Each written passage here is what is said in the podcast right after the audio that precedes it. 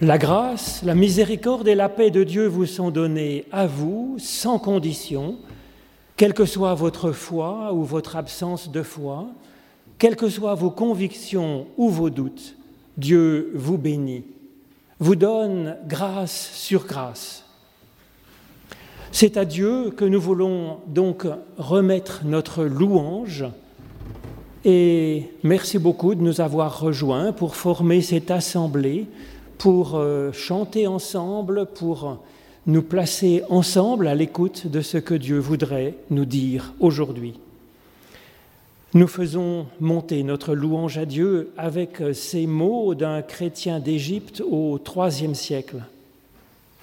Que toutes ensemble, les admirables créatures de Dieu ne se taisent ni le soir ni le matin que ne se taisent pas non plus les étoiles, les hautes montagnes, les abîmes des mers et les sources des fleuves. Qu'ensemble nous disions notre joie et notre reconnaissance à Dieu. Et tandis que nous te chantons, toi, notre Dieu, notre Père et le Père de Jésus-Christ, que tous les anges répondent Amen, que puissance, louange et gloire soient à notre Dieu, la source unique de toute vie. Et je vous propose de nous unir ensemble dans le chant du psaume 33, c'est page 56, dont je vous propose de chanter les deux premières strophes, puis la dernière, 1, 2 et 5. Réjouis-toi, peuple fidèle, acclame Dieu à pleine voix.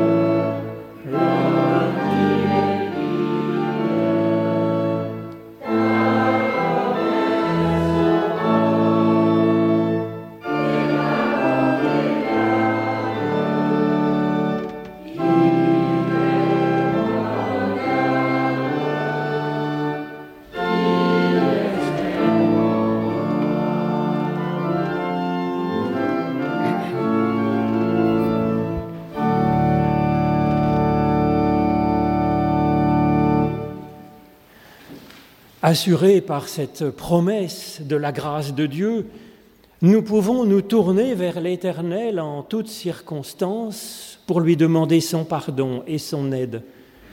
Alors c'est ce que je vous propose de faire en suivant du cœur ce psaume de David. Écoute Éternel, je t'appelle. Pitié, réponds-moi. Mon cœur m'a redit ta parole, cherchez ma face. Alors c'est ton visage, ô Éternel, que je cherche. N'écarte pas ton serviteur avec colère. Tu es et tu seras toujours mon secours. Ne me laisse pas, ne m'abandonne pas, ô Dieu, mon salut. Même si père et mère m'abandonnaient, l'Éternel, lui, me reçoit et me garde. Montre-moi ton chemin, Éternel. Conduis-moi par des routes sûres malgré le mal qui me guette. Ne me livre pas à la merci de l'adversaire. Mais j'en suis sûr, je verrai les bontés de l'Éternel dès cette terre des vivants. Espère l'Éternel, sois fort et prends courage. Espère l'Éternel.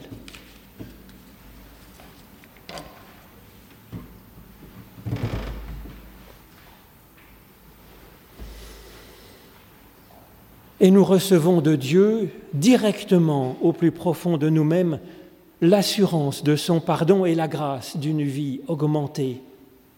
En effet, le Christ nous promet que votre cœur ne se trouble pas. Ayez confiance en Dieu et ayez confiance en moi. Il y a bien des demeures dans la maison de mon Père. Si cela n'était pas, je vous l'aurais dit.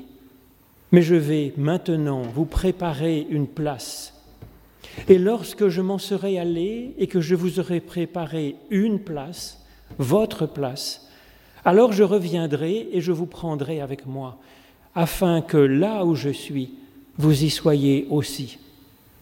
En Christ, l'amour de Dieu pour nous a vraiment été manifesté. Je vous propose de chanter notre reconnaissance avec le psaume 81, page 96 que nos chants joyeux, nos cris d'allégresse. Les strophes 1, 5 et 7.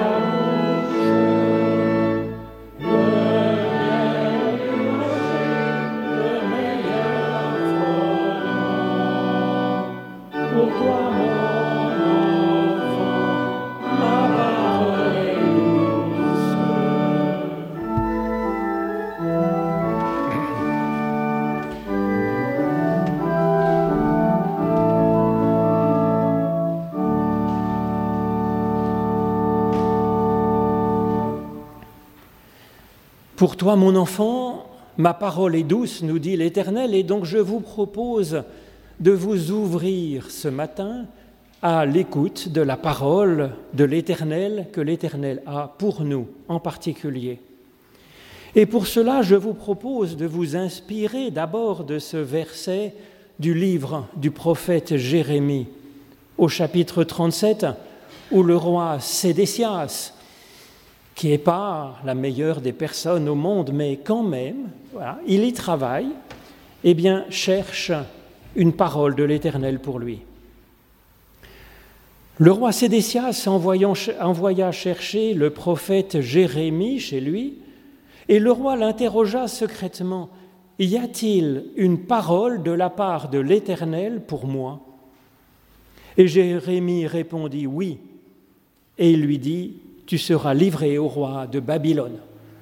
Donc il y aurait des nouvelles plus réconfortantes que cela, mais c'est cette attente, cette recherche de la parole de l'Éternel qui m'a intéressé dans ce verset.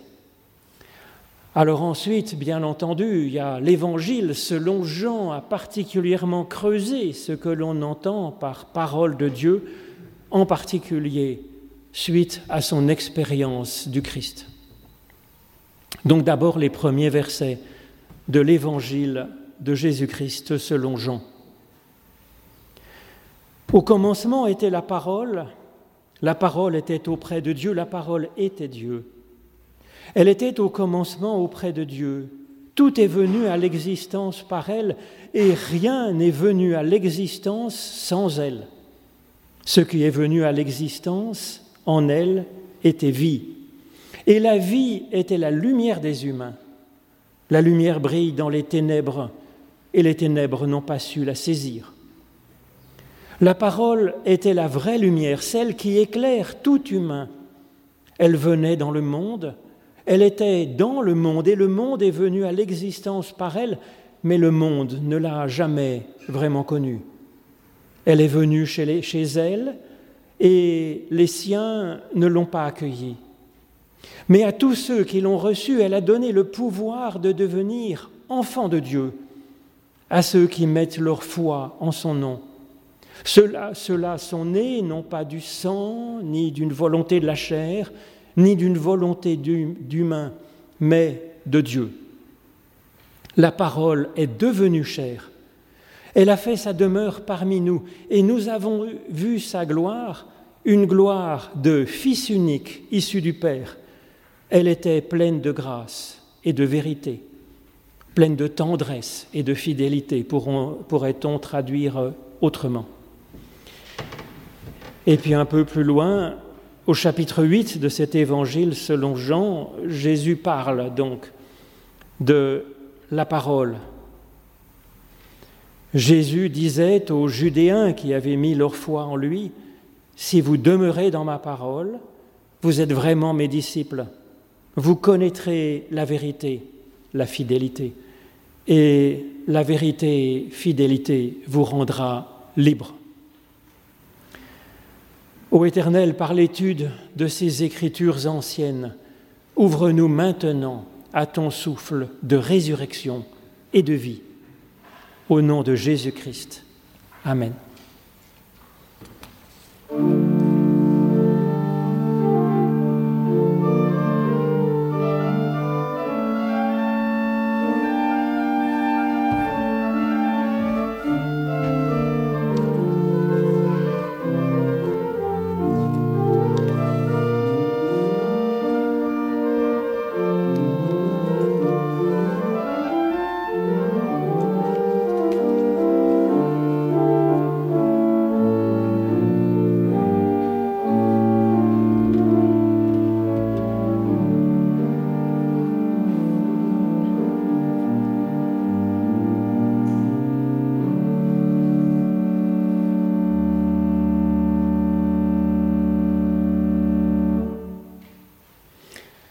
Le roi Sédécias envoie donc chercher le prophète Jérémie chez lui et lui demande secrètement Y a-t-il une parole de l'Éternel pour moi?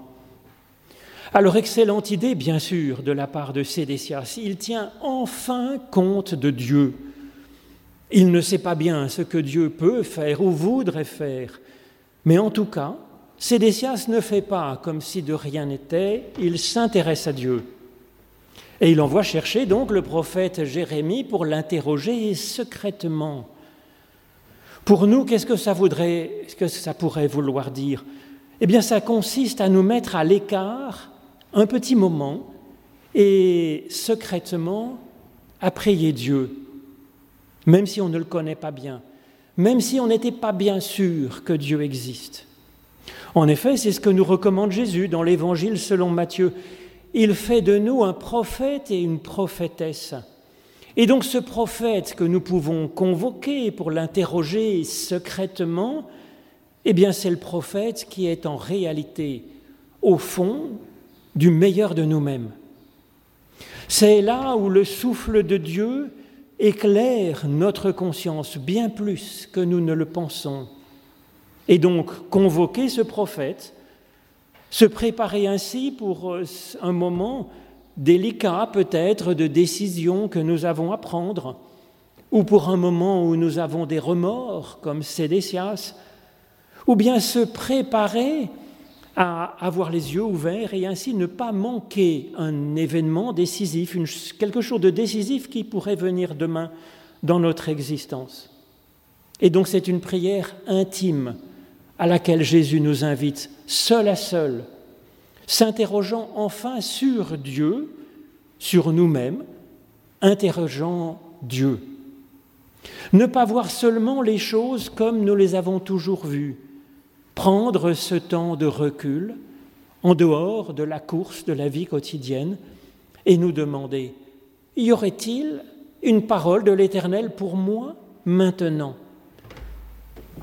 Sédécias n'affirme pas, il se demande, il demande. Et c'est ça, je crois, vraiment une saine théologie, la théologie pratique, un, un bon rapport avec Dieu à l'interrogatif. Il laisse Dieu à sa place de Dieu. Ce n'est pas assez Sédécias de décider si Dieu devrait avoir absolument une parole pour lui aujourd'hui.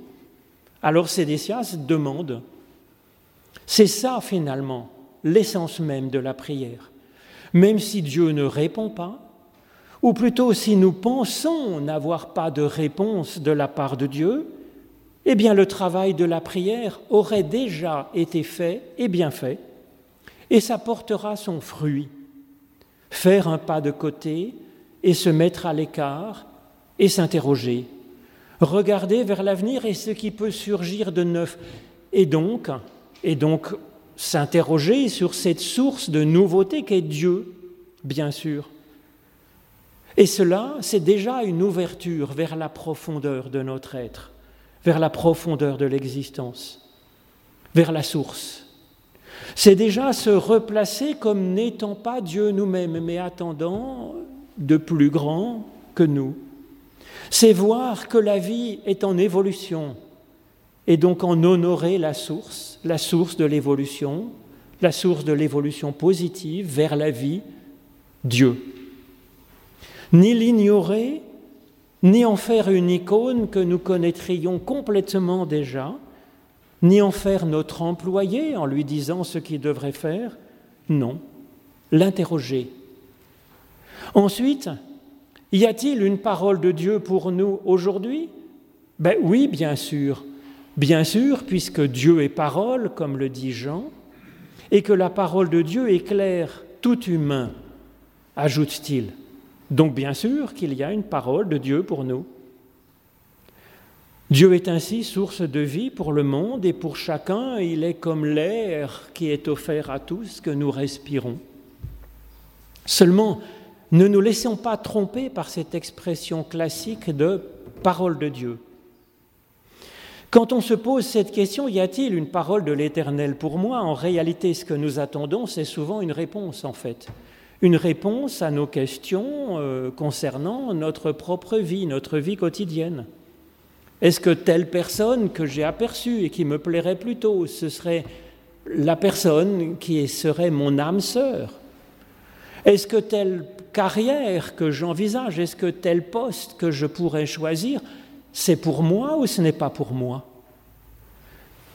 Est-ce que j'ai des pistes sur la santé de ce que j'aime, sur ma santé, sur ce qui va m'arriver? Alors nous avons envie d'avoir de Dieu une réponse. Or Jean nous dit que la parole de Dieu, elle est plutôt de l'ordre d'une lumière qui nous éclaire, que la parole de Dieu est plutôt de l'ordre d'un geste de création que Dieu a en réserve pour nous en notre faveur. Cette parole, c'est plutôt quelque chose qui nous donnerait en particulier le pouvoir de devenir enfant de Dieu. Et ça, nous ne l'attendions pas, bien sûr. Alors c'est tout autre chose donc qu'une réponse directe à nos questions quotidiennes. Alors c'est bien embarrassant parce que c'est cela que nous attendons. Mais je ne suis même pas sûr que Dieu ait toutes les réponses concernant les questions que nous nous posons. On voit dans bien des passages de la Bible que Dieu est surpris par euh, le cours que prennent les événements. Donc, tout n'a pas été écrit d'avance dans un livre comme s'il y avait un destin tout tracé, comme le pensaient donc certains Grecs de l'Antiquité. En réalité, même si nous n'avons pas l'impression d'avoir reçu une parole de l'Éternel, parce que nous n'avons vu nul ange qui arriverait devant nous avec trois paires d'ailes, comme devant Ésaïe. Nous n'avons pas vu de colonne de feu ou de colombe accompagnée d'une voix puissante venant de Dieu, comme Moïse ou comme Jésus à son baptême, ni de table de pierre écrite du doigt de Dieu qui nous est tendue à travers une colonne de nuages, donc, mais en réalité, nous avons déjà reçu, bien plus que nous ne le pensons, quelque chose qui est véritablement une parole de l'Éternel. La preuve, déjà, c'est que nous avons une conscience. Elle existe bel et bien, et ça ne va absolument pas de soi d'avoir cette conscience au fond de nous. C'est une capacité qui tient effectivement de l'ordre du divin.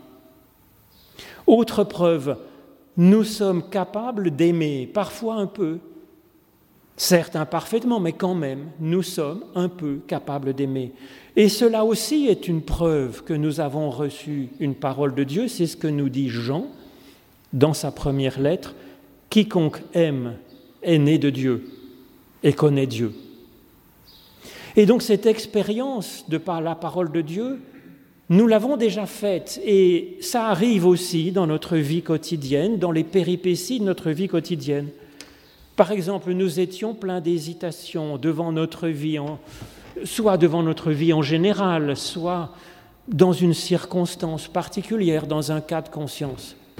Et on ne sait pas par quel bout prendre la question, comment décider. Et puis voilà que nous nous rendons compte le lendemain que notre point de vue s'est éclairci des facteurs qui nous semblaient des montagnes, ben, tout d'un coup sont relativisés, deviennent secondaires, et puis de nouveaux aspects de la situation ont soudain attiré notre attention, devenant essentiels à nos yeux, et les choses deviennent plus simples.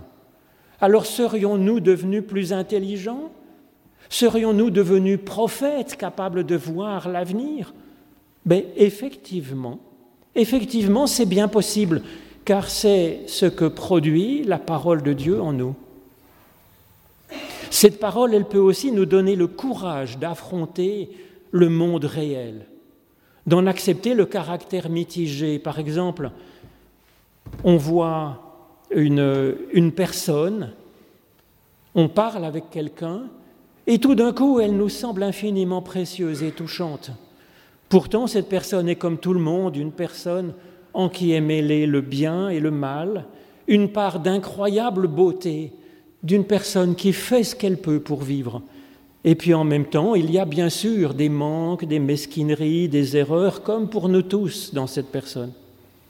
Eh bien, c'est une, parole de l'Éternel qui nous a rendus capables d'aimer un peu, d'aimer les gens que nous rencontrons, bien que ce soit des personnes normales, aimer ce monde qui est à la fois plein de ténèbres et de merveilles incroyables, qui nous permet de nous trouver nous-mêmes, en réalité, pas si mal que ça.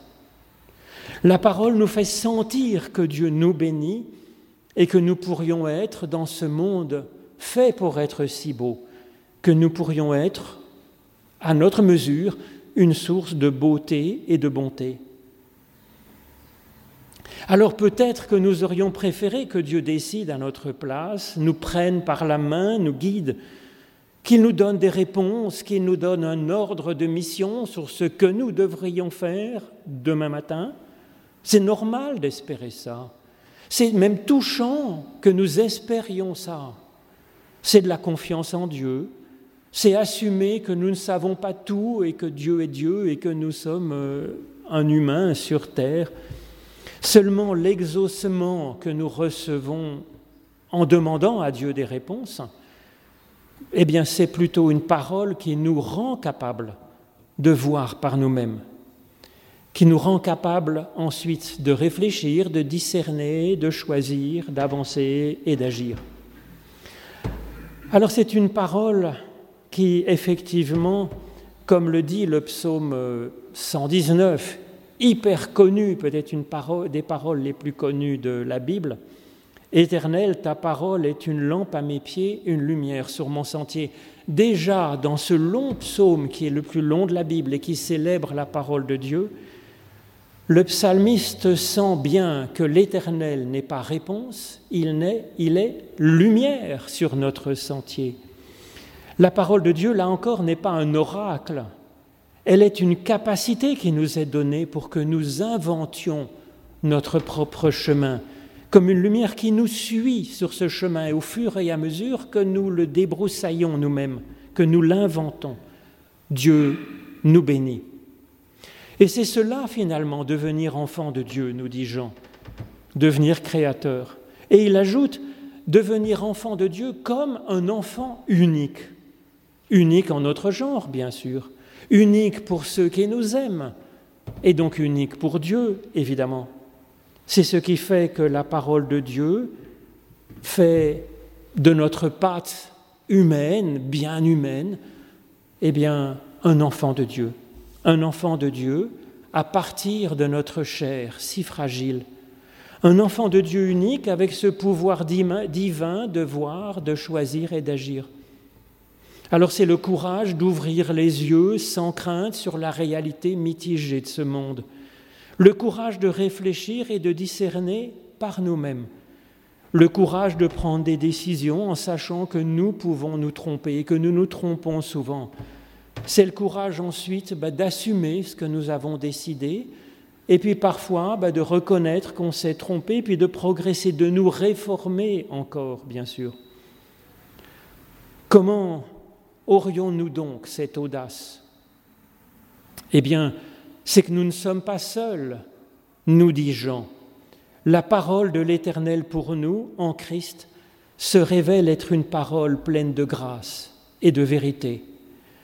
Donc j'aimerais mieux traduire, comme dans la Bible Bayard, une parole pleine de tendresse et de fidélité.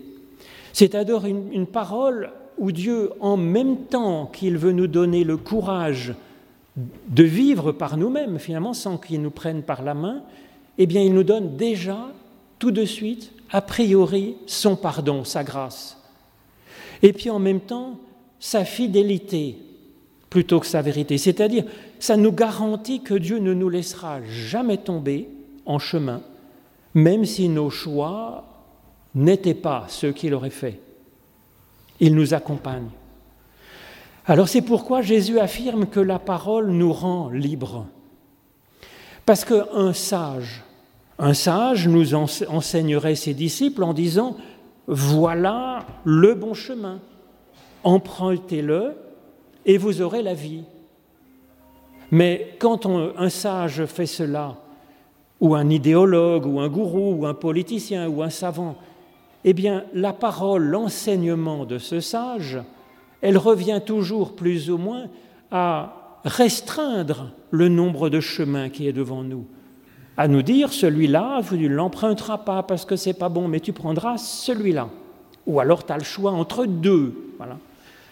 Alors, cette parole, elle ne rend pas libre. Elle peut guider, et c'est comme ça qu'on guide les enfants quand ils sont petits, mais quand même, ça ne rend pas libre, alors que la parole de Dieu, nous dit Jésus, elle nous rend libre, en nous assurant du pardon et de la fidélité de Dieu.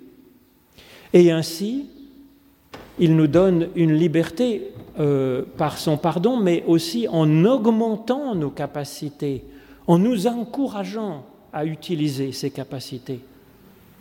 Jean ajoute que cela nous donne une gloire de Fils unique venu du Père.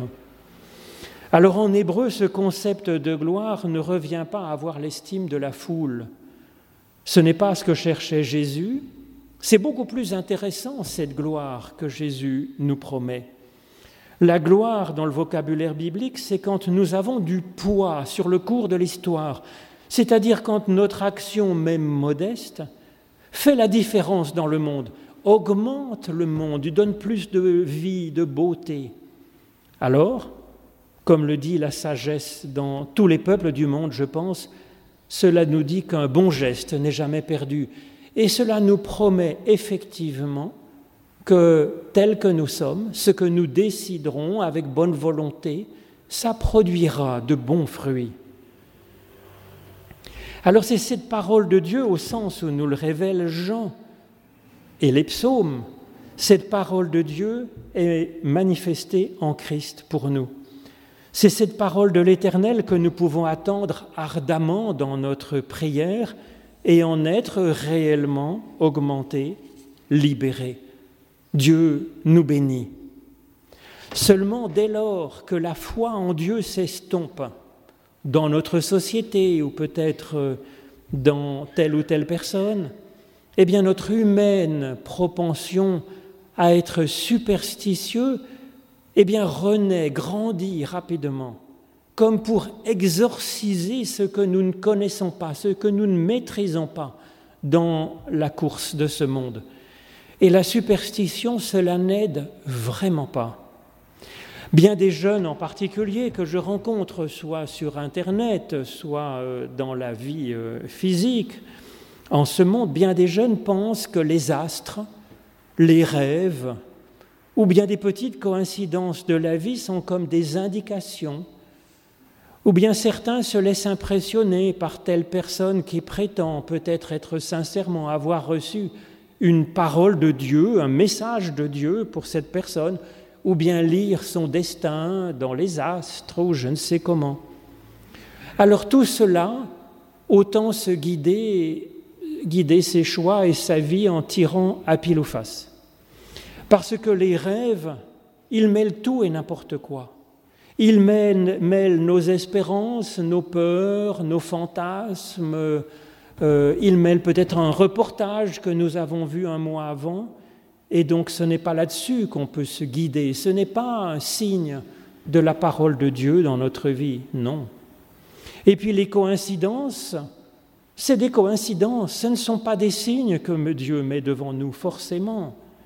Alors, par exemple, j'ai vu un jeune qui disait, bah, j'ai vu un pigeon blanc passer au moment où telle personne m'appelait, et donc, est-ce que c'est un signe que je dois épouser cette personne? Ben, Eux, non, en fait. C'est pas comme ça qu'on doit décider. Et puis, si Dieu veut nous dire quelque chose, il est assez grand pour nous le faire entendre directement, sans passer par un homme, sans passer par une boule de cristal, euh, par des astres ou par je ne sais quoi. Il peut nous le dire directement au fond de notre conscience par son souffle. Donc oui, absolument. Il y a une parole de l'Éternel pour vous, en particulier, personnellement. Et cette parole de l'Éternel fait de vous son enfant, son enfant unique, son enfant chéri, son enfant un peu plus clairvoyant, qui prend courage, qui aime et qui fait ce qu'il peut. Amen.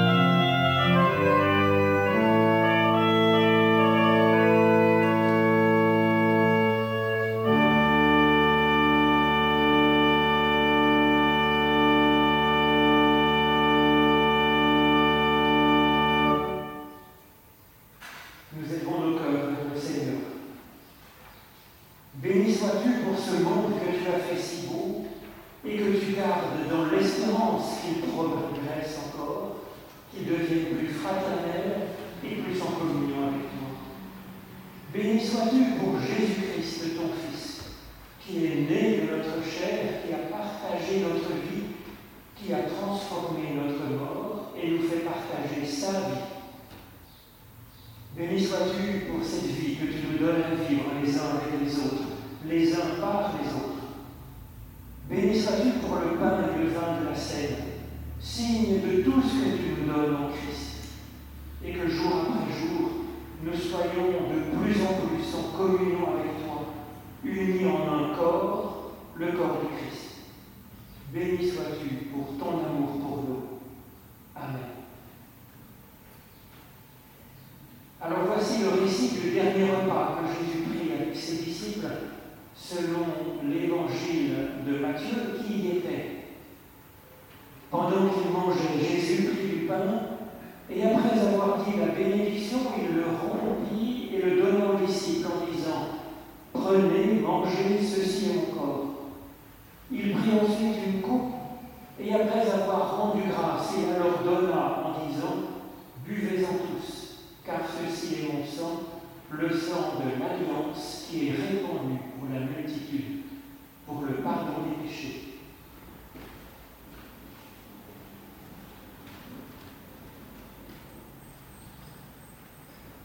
Et nous prions.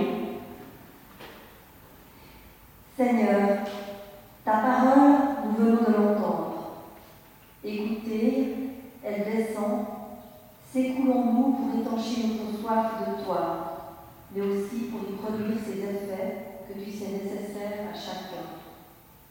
Nous venons assoiffés d'être consolés, de reprendre la force pour nous relever et nous unir à toi.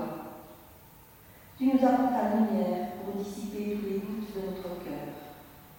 Tu viens avec ta puissance afin de nous porter nous-mêmes et de porter tous nos fardeaux. Tu viens avec ta grâce pour toucher nos cœurs et transformer nos vies. Viens avec la paix pour apaiser nos âmes. Tu nous connais vraiment. Tu sais tout de nous.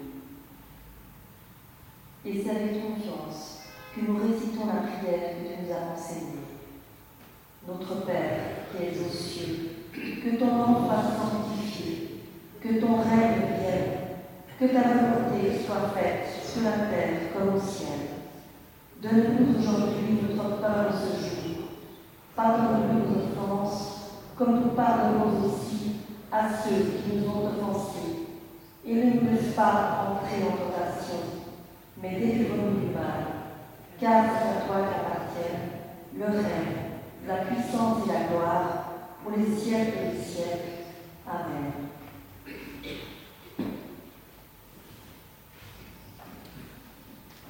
Grand merci pour cette prière inspirante. Et puis nous pouvons chanter ensemble le cantique, page 683. Viens habiter dans notre âme, fais-nous vivre par la foi. Je propose de chanter les trois strophes de ce joli cantique qui appelle à l'esprit, à la parole.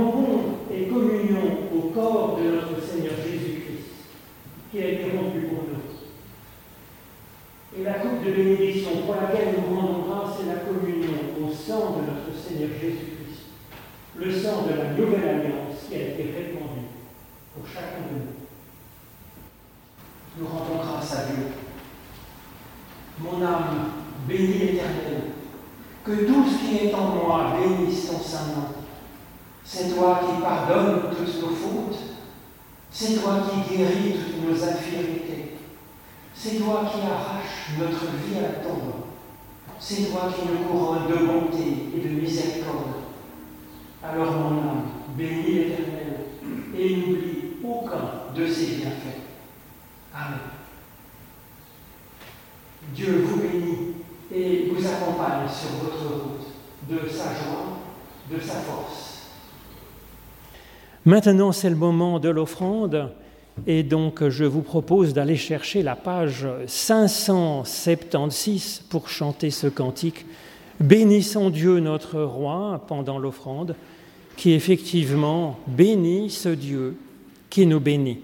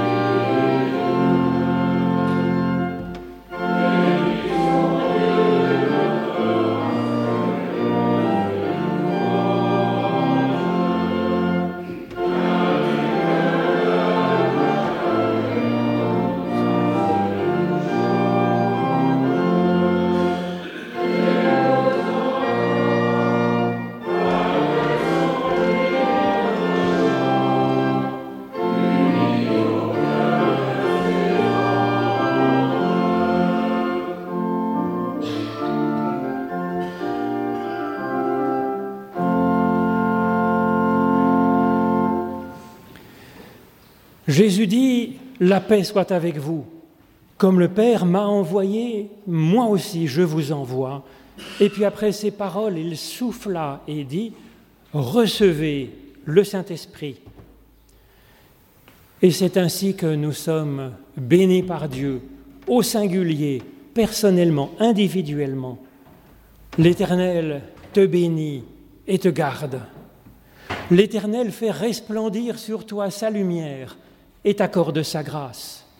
L'Éternel lève son visage vers toi et te donne sa paix. Alors sois béni par tout être porteur d'un souffle de vie, ô Dieu, toi qui es souffle de vie, de mouvement et d'être. Amen.